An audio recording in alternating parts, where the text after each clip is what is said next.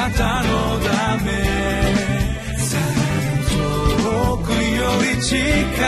くへ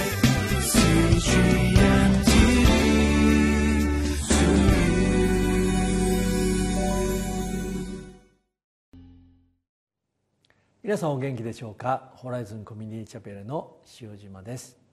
2018年3月の20日の御言葉。今日のタイトルは主の御心に従って働き主に推薦されるもの。今日の聖書箇所はコリント人への手紙の第2の10章12節から18節になります。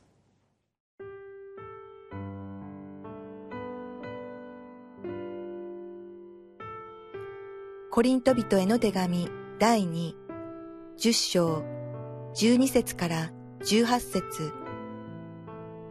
私たちは自己推薦をしているような人たちの中の誰かと自分を同列に置いたり、比較したりしようなどとは思いません。しかし、彼らが自分たちの間で自分を測ったり、比較したりしているのは知恵のないことなのです。私たちは限度を超えて誇りはしません。私たちがあなた方のところまで行くのも、神が私たちに測って割り当ててくださった限度内で行くのです。私たちはあなた方のところまでは行かないのに、無理に手を伸ばしているのではありません。事実、私たちはキリストの福音を携えてあなた方のところにまで行ったのです。私たちは自分の限度を超えて他の人の働きを誇ることはしません。ただ、あなた方の信仰が成長し、あなた方によって私たちの領域内で私たちの働きが広げられることを望んでいます。それは私たちがあなた方の向こうの地域にまで福音を述べ伝えるためであって、決して他の人の領域でなされた働きを誇るためではないのです。誇る者は主を誇りなさい。自分で自分を推薦する人でなく、主に推薦される人こそ受け入れられる人です。私たちは昨日の御言葉からこのコリントの教会の人々が善悪の知識の木の実を食べたアダムやエヴァのようにサタンの影響を受けてしまった結果キリストを信じるために本質的なものではなく上辺のこと表面的なものだけを見るようになってしまったことを学びました。そしてこのことは決して2000年前のクリスチャンの問題ではなく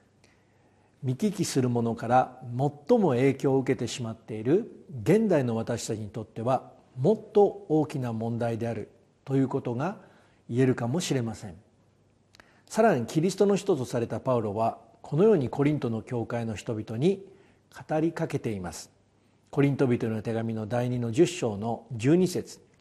私たちは自己推薦しているような人たちの中の誰かと自分を同列に置いたり比較したりしようなどとは思いません。しかし彼らが自分たちの間で自分を測ったり比較して比較したりしているのは知恵のないことなのです。キリストの人とされたパウロが伝道してできたコリコリントの教会にこのような人間的なことを書かなければならないいけない状況が起きていたということはパウロにとってはとてもつらい悲しい出来事だったと思います。なぜなら旧約聖書に精通していたパウロはもっとこのコリントの教会の人々に信仰にとって最も本質的なキリストについての御言葉を教えたかったからだと思います。しかしパウロがこのコリント人の手紙の第一の3章の一節に書いてあるように霊的に成長していなかった彼らがこのように彼らをその罪から救ってくださった唯一の主イエス・キリストではなく自己推薦しているような人たちの知恵のない影響を受けてしまいキリストとの関係ではなく自分たちの間での物差しで自分を評価しているということが起きてしまっていました。続けてコリント人への手紙の第2の10章の13節。私たちは限度を超えて誇りはしません。私たちがあなた方のところに行くのも神が私たちに測って割り当ててくださった限度内で行くのです。サタンが自己推薦しているような人たちを通してこのコリントの教会の人々にもたらされた影響とはどのようなものだったでしょうか？それはパウロがこのように言っている自分の限度を超えて自分を誇ることです。このような影響力は私たちを限度内から出させてしまいます。このことを最も簡単に理解することができる助けになるのは私たちの日本においてある意味で最も誇ることができる鉄道です。今の新幹線は一番最初に作られた光や小玉よりもずっと優れていますね。しかしそのように優れた新幹線も線路という限度内でしか決してその性能を発揮することができるものはありません。もしその新幹線が光や子供よりも俺はずっと優れているということを誇りその線路という限度内から出てしまったらどうなってしまいますか？ただの鉄の塊無用の長物でしかなくなってしまいます。サタンは私たちが私たちを愛して私たちの罪のために死んでくださったキリスト以外のものを誇るものになってしまったらつまり高ぶってしまえば世の光とされ地の塩とされたクリスチャンとしての価値を失ってしまうということを最も知っているのです。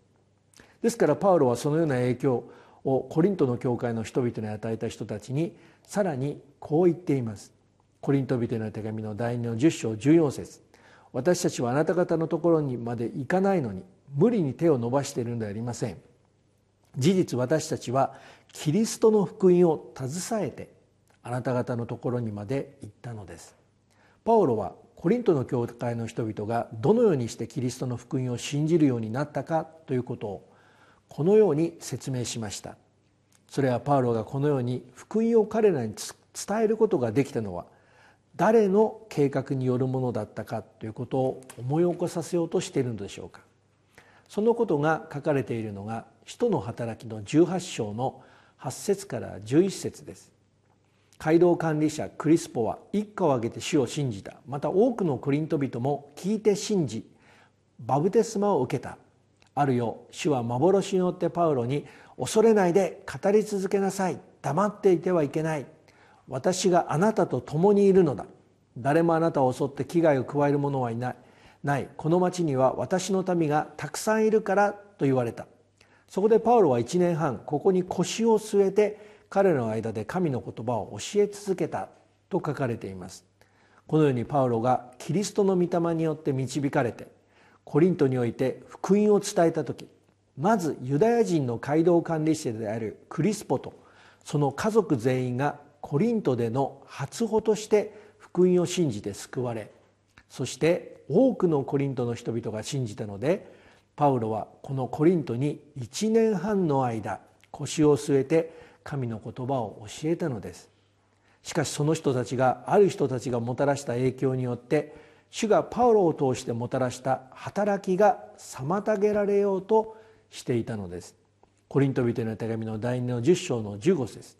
私たちは自分の限度を超えて他の人の働きを誇ることはしません。ただあなた方の信仰が成長しあなた方によって私たちの領域内で私たちの働きが広げられることを望んでいます。パウロはこのようにコリントの人々が主の導きによってパウロの働きを通して福音を信じて救われたことを思い起こさせました。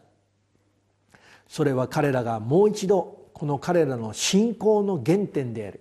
初めのキリストの愛に立ち返らせパウロたちが彼らに願っていることが信仰が成長するためだということを主張するためでした。私たち一人一人をもうこのように救ってくださった初めのキリストの愛を思い起こして霊的な成長を目指していきましょう。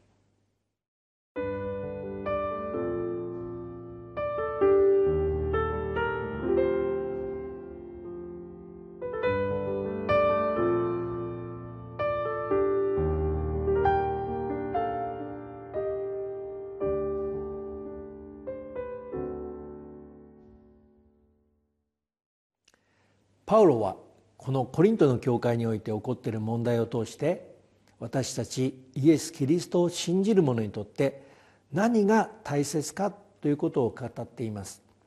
その一つはコリント人の手紙の第2の10章15節の御言葉に書かれている信仰の成長でした。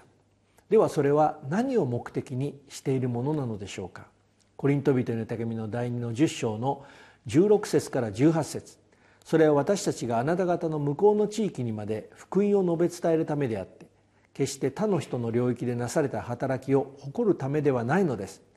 誇る者は主を誇りなさい。